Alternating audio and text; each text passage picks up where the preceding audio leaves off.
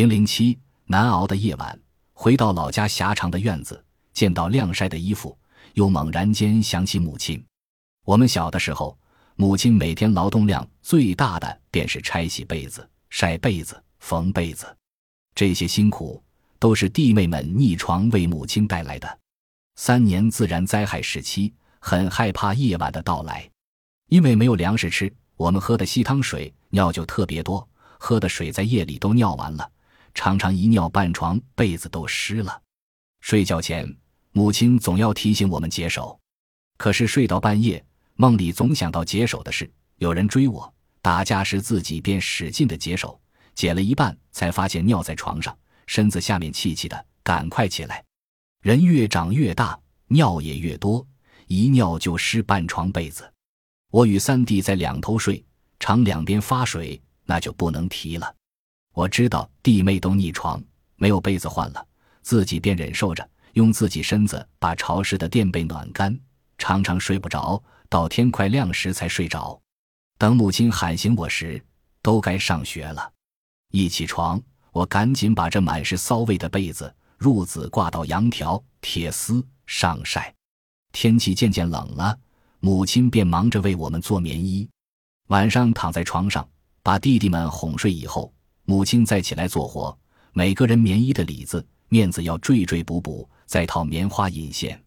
孩子小的时候，自己不能系皮带，都是缝的布带子，挂在肩上。大的该钉扣子的钉扣子都要做好，等天亮起来能穿上。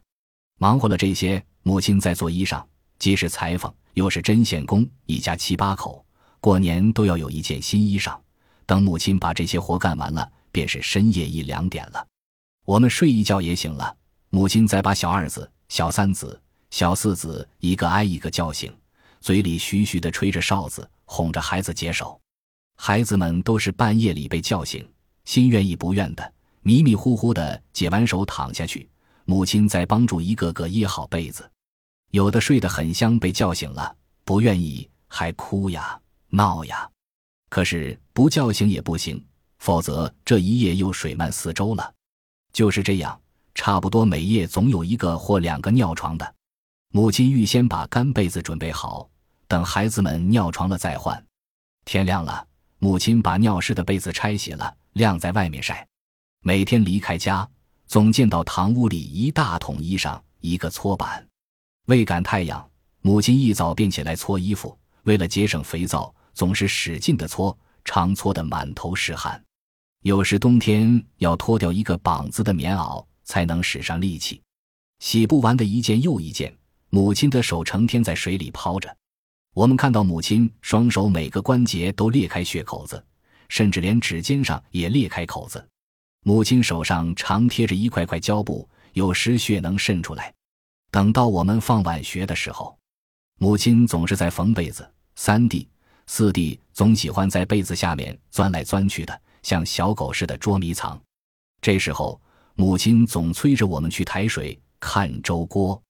有时候阴天没有太阳，母亲便在锅房里烘，一边烧火一边烘被子，灶边总是放着鞋垫、袜子。每天晚上把我们的鞋垫子放在锅灶旁排成一队，第二天一早绷干，再替我们换上。冬天更麻烦了，潮湿的被子、褥子容易上冻。有时等我们晚上快要上床了，母亲还在锅屋里烤被子里。母亲总是这样起早摸黑的忙着，也不知道她是什么时间睡的。有时都听见鸡叫了，或者黄沙河里轮船汽笛响了，她才打个瞌睡。母亲这时也不敢睡，一睡着了便醒不来。第二天一大家子的早饭，一大堆被子还都等着她呢。母亲常常是不脱衣服，就倚在床头上迷糊一会就起床了。有时候我也想插手做点家务，母亲总是不让，说男子汉念书就行了，不要婆婆妈妈的那样没有出息。虽然母亲有时也与邻居说我油瓶倒了也不服，但总是人家夸奖我学习用功的时候，母亲才这么说。母亲是在夸奖我哩，因为她总认为男的就应该读书求功名，不在乎做多少生活。后来两个妹妹都很能干活，是受母亲的影响。看到母亲这么累，我们有时说等大了就好了。这时母亲脸上很难得的露出点笑容，说：“早点带个女人回来，就像秀峰大姐那样的，你妈妈一辈子便是福分了。”秀峰大姐是对门高大哥的女人，很勤快，也很孝顺。每天早上看到她为病重的婆婆梳头、洗衣服、做菜，很麻利，而且嘴也甜，从来都是笑眯眯的，没见到她发过一次火。我想。